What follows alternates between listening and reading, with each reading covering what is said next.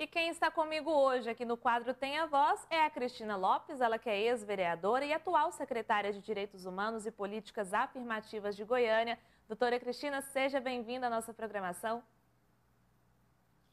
Boa tarde, Jordana Ágata. Boa tarde a todos que nos acompanham aí pela, pela Sagres Online. É um prazer estar com vocês na Sagres em Tom Maior e com esse auxílio luxuoso aí da Amanda, do Felipe, Fui super bem recepcionada, Jordana. Ai, que bom, doutora Cristina, que bom. Muito bom receber você aqui na nossa programação. E o assunto de hoje, né, é mulheres na política. Esse quadro tem a voz, a gente está trazendo, dando voz às mulheres, abrindo espaço. E quando a gente fala de mulheres na política, esse espaço também, ele tem que ser muito debatido, né? Então, vou fazer a pergunta para você, doutora Cristina. Por que é importante a voz da mulher na política? A voz da mulher na política é importante porque mulher sente, pensa e decide como mulher. E o homem sente, pensa e decide como homem. Então é fundamental esse equilíbrio.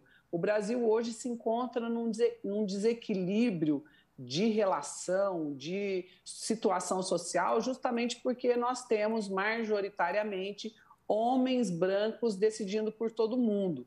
E aí, um exemplo muito fácil, Jordana em palanque, em momento de campanha, saúde e educação é, são assuntos que estão inseridos em todos os discursos, mas na hora da decisão, na hora da aplicação do recurso público, na hora de priorização da pauta, esses assuntos nunca são prioridades, porque esses assuntos eles tocam a mulher, eles são decisões é, na nossa sociedade que são tomadas por mulheres. Se alguma criança tem problema em casa de saúde ou alguma pessoa da família, é a mulher que cuida. Se há problema na escola, é a mulher que cuida. Então, esse momento do tem a voz é fundamental porque a gente leve essa reflexão para as pessoas. Nós precisamos de decisões equilibradas, nós precisamos de políticas públicas equilibradas.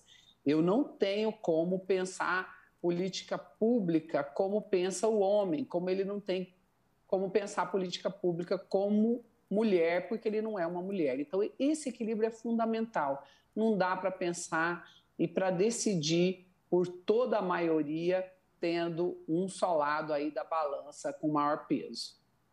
Justamente, né? E quando a gente fala sobre representatividade, é, para algumas pessoas pode parecer algo de, de mimimi, pode parecer algo que não é tão importante. Ah, porque as decisões que são tomadas na, na Câmara, no Senado, elas são para todos, mas não, né? Ah, os homens, eles têm a, é, necessidades específicas, assim como as mulheres também têm necessidades específicas, né, doutora Cristina? Você faz parte da secretaria atualmente da Secretaria de Direitos Humanos e Políticas Afirmativas.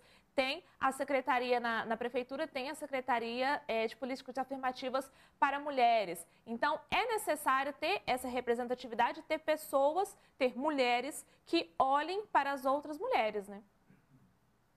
Exatamente. E quando a gente vê aí esse cenário pandêmico, e vocês com um quadro tão importante de alerta, é, de manutenção dos cuidados básicos, né? Quando a gente vê esse quadro, você tem aí é, a informação de que os melhor, as melhores conduções dessa pandemia foram feitas por países que têm mulheres na sua direção.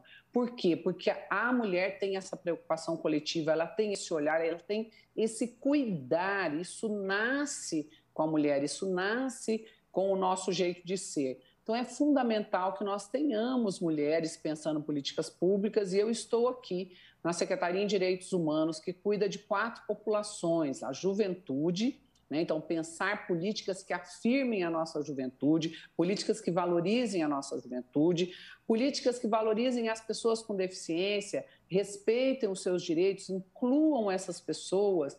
Né? E nós temos aqui a central é, de Libras, que faz a comunicação entre qualquer pessoa surda em qualquer necessidade. Essa pessoa num VaptVupt, num Detran, num banco, numa delegacia, num hospital, nós temos, fazemos e construímos essa ponte sólida. Temos também o nosso banco de cadeiras de rodas, cadeiras de banho, muleta, bengala para pessoas cegas. Então, esse é, essa é uma política que afirma a necessidade e respeita essa pessoa enquanto um ser social. Nós temos também a, a superintendência LGBTQIA, que é a superintendência que pensa políticas públicas para as pessoas que fazem parte é, aí da comunidade LGBTQIA. E temos também a Superintendência da Igualdade Racial, que pensa as políticas para questões étnicos raciais e hoje também a gente inclui aí a população imigrante, a população refugiada que a cada dia mais chega aqui no município de Goiânia. Nós precisamos ter o poder público pensando em como é, construir dignidade. E hoje nós estamos aqui com uma campanha fortíssima que é a pauta da pobreza menstrual o CNJ e o Conselho Nacional de Direitos Humanos, em 2020, definiu que a pobreza menstrual é uma questão de direitos humanos. Então, nós estamos trabalhando essa pauta, buscando sair da pobreza para a dignidade menstrual. É, é uma fase natural da mulher, é fisiológica, é a fertilidade, é, por termos esse ciclo menstrual que nós podemos engravidar, podemos é, gerir né, uma nova vida, gestar uma nova vida. Então é fundamental que a gente trabalhe essas pautas. Por isso nós precisamos de mulheres pensando. Até hoje a menstruação ainda é vista como um tabu. Tem mulheres, e eu aqui entrevistando várias, tem mulheres que têm vergonha de comprar um absorvente na farmácia, porque aí o atendente vai entender que ela está é, menstruada. Você veja a que ponto nós chegamos, né? E as mulheres não conhecerem o seu próprio corpo, o funcionamento do seu corpo, a anatomia do seu corpo. É, isso é, nos mostra que nós precisamos cada vez mais afirmar políticas que respeitem a dignidade humana. E é isso que nós estamos fazendo aqui na Secretaria, nessa gestão Rogério e Thelma Cruz, que tem como lema Cidade que Cuida, e nós estamos aqui para cuidar das pessoas. Exatamente. Doutora Cristina Lopes, você também é, tem uma trajetória na, na, política, né? Então, queria que a senhora compartilhasse com a gente é, quais foram os seus maiores desafios e os maiores desafios também que a senhora acompanhou, porque a gente acaba ficando prestando atenção nas pessoas à nossa volta, né? Então, os desafios Sim. também da, das mulheres que você acompanhou nessa trajetória política. Jordana, é um desafio enorme, né? Eu venho da política estudantil, é, militei aí pelo movimento das diretas já, redemocratização do nosso país. Minha geração acreditou que redemocratizar bastaria e que a gente escolhendo as nossas candidatas, nossos candidatos, estava tudo certo. Isso foi um, um, um ledo engano, né? uma leve ilusão. E nós fomos é, reestruturar ou estruturar a sociedade civil. Eu venho dessa geração que construiu as autarquias profissionais, que são os conselhos, os sindicatos, as ONGs, fundações, os CIPs. E eu é, fiz parte dessa atividade social de maneira muito expressiva, tanto aí no controle da violência pra, praticada contra as mulheres e as famílias, como também da causa da queimadura e das pessoas com deficiência. E tudo que a gente ia fazer chegava e esbarrava num teto. Né? Você ficava é, fazendo, fazendo, fazendo, e é o que muita gente diz: ah, fica enxugando gelo. Ok, melhor enxugar gelo do que o povo morrer afogado. Mas você não tem resolutividade, você não soluciona o problema. O que soluciona é através da política. São as políticas públicas, é uma legislação adequada, é uma escolha adequada onde será aplicado aquele recurso que é arrecadado da população. Foi aí então que em 2012 fui eleita vereadora por Goiânia. Naquele momento fui a quarta mais votada. Em 2016 fui reeleita, sendo a segunda mais votada e a primeira das mulheres. Uma trajetória bastante é, expressiva dentro da Câmara, com, a, com o trabalho com os movimentos sociais, com essas pautas que envolvem a coletividade. E em 2020 fui candidata a prefeita de Goiânia Construímos aí um projeto de, ao longo de quatro anos, vivi enormes dificuldades, uma violência política sem precedente.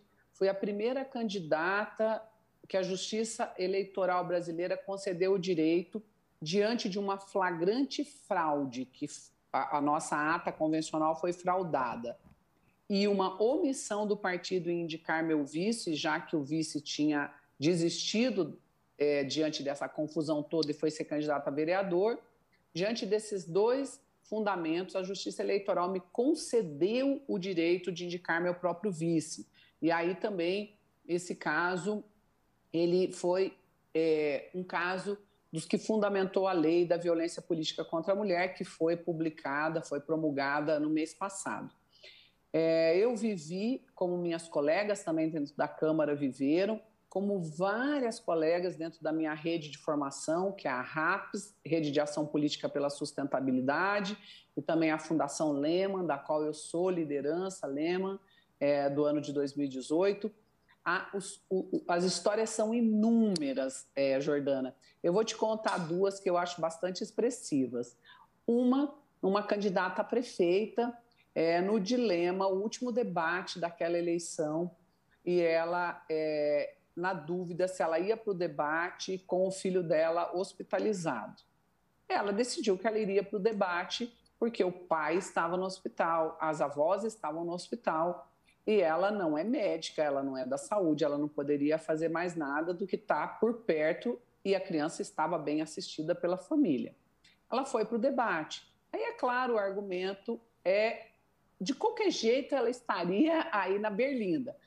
Se ela não fosse olha aí, ela não, não tem a cidade como prioridade. Qualquer gripezinha do filho, ela vai abandonar a administração e vai cuidar do filho. Se ela fosse como foi, qual foi o argumento? Tá vendo? Não cuida nem do filho dela. Vai cuidar da cidade? Vai cuidar de você? Então são argumentos, ô Jordana, que só atingem as mulheres. E nós precisamos é, fazer a sociedade entender, refletir, entender e fazer essa escolha equilibrada eu logo no início do mandato, e essa é a segunda história que eu vou te contar, para entender o panorama que nós vivemos dentro dessas casas legislativas.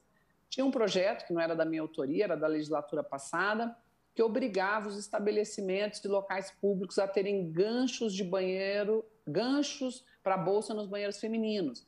Foi uma chacota. Todo mundo que subia, aí sim a saúde e a educação é importante.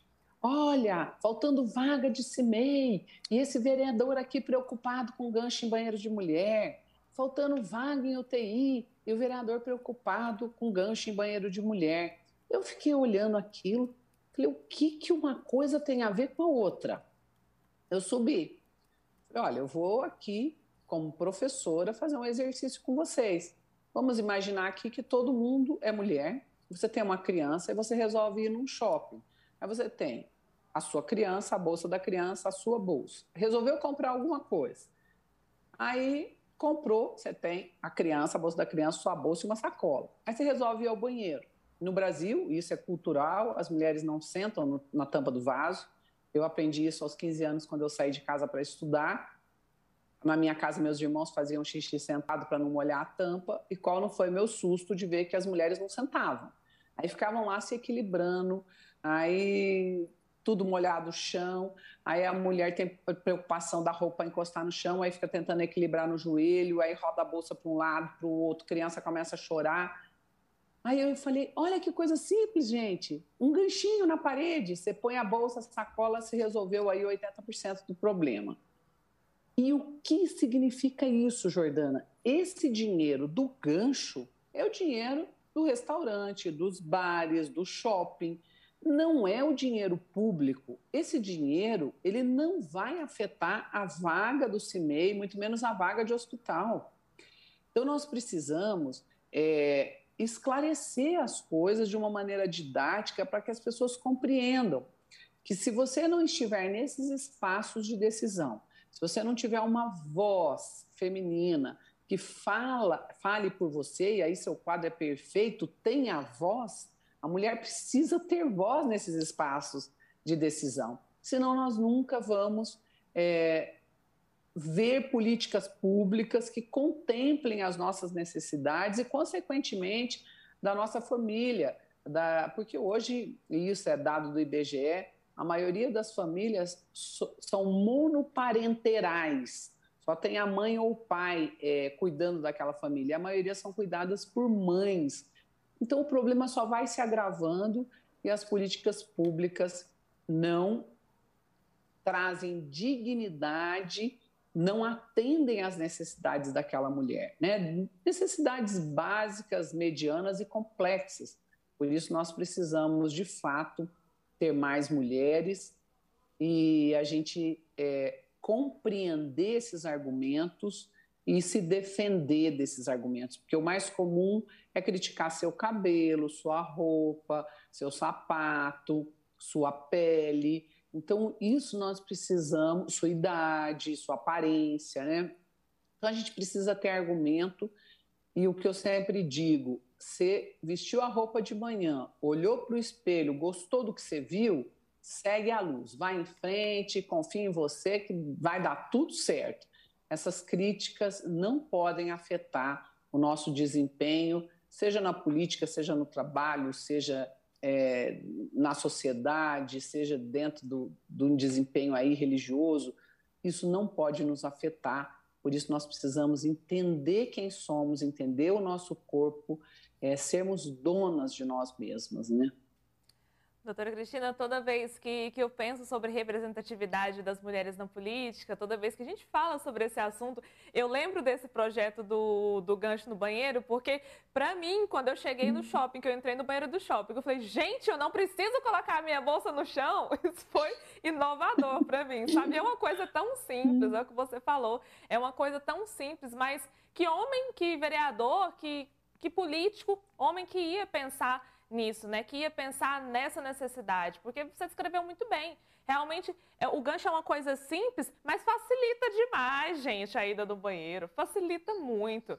E aí, é, continuando no nosso assunto, eu queria que a senhora é, fizesse uma avaliação sobre a questão das cotas de gênero para candidaturas femininas, né? E também queria, emendo já, que fizesse uma avaliação sobre o que, que os partidos têm que aprender né, sobre essa representatividade.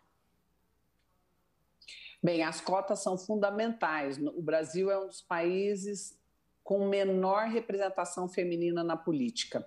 Né? Aí mostra as nossas raízes é, nossas raízes de propriedade, né? Então, é, o, o, homem é o senhor, é o proprietário, inclusive de toda a família, e acaba a, essa nossa sociedade refletindo isso nas urnas. Então, é importantíssima a cota porque ela incentiva, ela estimula, por força de lei, a participação da mulher dentro dos partidos, dentro das decisões partidárias e, consequentemente, dentro das candidaturas.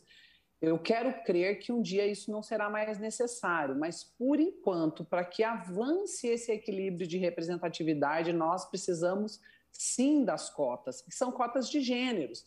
Nós já temos municípios brasileiros que nós temos 70% de candidaturas femininas e 30 masculinas. São raros, são poucos, mas a coisa já está começando a ter um maior equilíbrio, ou municípios que tiveram 50% de candidaturas femininas, 50% masculinas. Então, isso é um avanço e isso é conquistado através dessa lei das cotas. Para melhorar a lei das cotas, porque aí não adiantava eu ter a garantia da candidatura se essa mulher não tinha recurso financeiro. Aí veio a distribuição do fundo eleitoral. Foi a primeira vez que as mulheres entenderam qual era o valor desse fundo, quanto de dinheiro o fundo eleitoral movimentava. Ela ainda tem distorções, Jordana precisa ter correção, porque o partido ele pode destinar os 30% do fundo para uma única mulher ou para duas mulheres, né? o que é um absurdo também. Você tem que ter uma distribuição aí é, justa, é claro. Eu não vou dar o mesmo valor para uma candidata que é a primeira vez, que não tem um trabalho social, que o nome ainda não é ligado ou reconhecido dentro da política, ao invés de dar, é, repassar um recurso para uma mulher que já tem um mandato, que está na reeleição. Eu acho que esses critérios têm que ser pesados, têm que ser construídos, mas precisa ter critério. Do jeito que o fundo eleitoral está definido, ele não tem critério. E aí o que nós precisamos é trabalhar dentro dos partidos, para que tenham mais cursos de formação, né, para que a gente possa participar é, da direção dos partidos, para que a gente possa participar dessas decisões. Hoje, com a lei né? e aí serão punidos os partidos que cometerem algum tipo de violência política contra as candidatas, ou também pessoas ou outros candidatos que cometam violências. Então, isso também é um reforço para as nossas candidaturas, é um estímulo, porque eu vou te falar, não é fácil é ser mulher e estar na política. Algumas têm um pouco mais de conforto, porque tem pai na política, avô na política, marido na política, então que já tem uma estrutura partidária que dá suporte para essa mulher. Mas não é simples para nenhuma de nós, é, é um universo absolutamente masculinizado. Para você ter uma ideia, tem muito pouco tempo que tem banheiro feminino no Senado Federal, que aquele espaço não foi pensado para a presença da mulher, ele foi pensado só para homens não tinha trocador de fralda. O primeiro trocador de fralda que foi colocado foi para a grande líder aí, preta, que é a Mafuane, é, que a Mafuane tinha bebê, ela era do Conselho é, é, Nacional de Direitos Humanos, e toda reunião que ela ia, como é que fazia para trocar a fralda do seu bebê? Finalmente colocaram um troca-fraldas no banheiro. Então você vê que essas conquistas, elas são lentas e elas dependem de cada uma de nós, dependem do nosso movimento. As coisas não vão mudar se nós mulheres não fizermos um movimento. Quando eu falo movimento, é movimento físico mesmo, atitudinal, eu ter atitude de entrar, de chamar outra mulher, de inspirar outras mulheres, de referenciar outras mulheres na política porque é assim que a gente vai conseguir construir uma sociedade mais justa, mais verdadeira e especialmente mais equilibrada. Certo, então nós conversamos com a ex-vereadora e atual secretária de Direitos Humanos e Políticas Afirmativas de Goiânia, doutora Cristina Lopes. Muito obrigada pela sua participação aqui no Sagres em Tom Maior. Um grande abraço para você e o espaço está sempre aberto. Eu que agradeço, Jordana. Sagres é uma paixão para mim. Rubens Salomão, Samuel sempre cobriram lá a Câmara, se tornaram grandes amigos.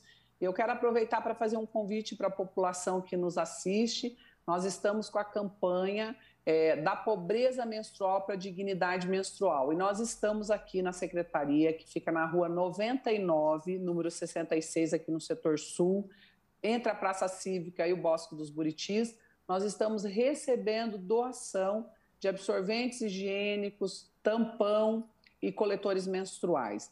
Nós temos meninas, infelizmente, jovens que usam miolo de pão, papel de jornal, pano é, para controlar o fluxo. É uma desumanidade para essas jovens, além de um problema de saúde pública, porque esses materiais são contaminados, contaminam é, o órgão genital e acabam gerando ainda mais problema para a saúde da mulher e impactam na saúde pública. Então, quem puder participar da nossa campanha, é, nós estamos aqui para receber sua contribuição, sua doação e seu apoio.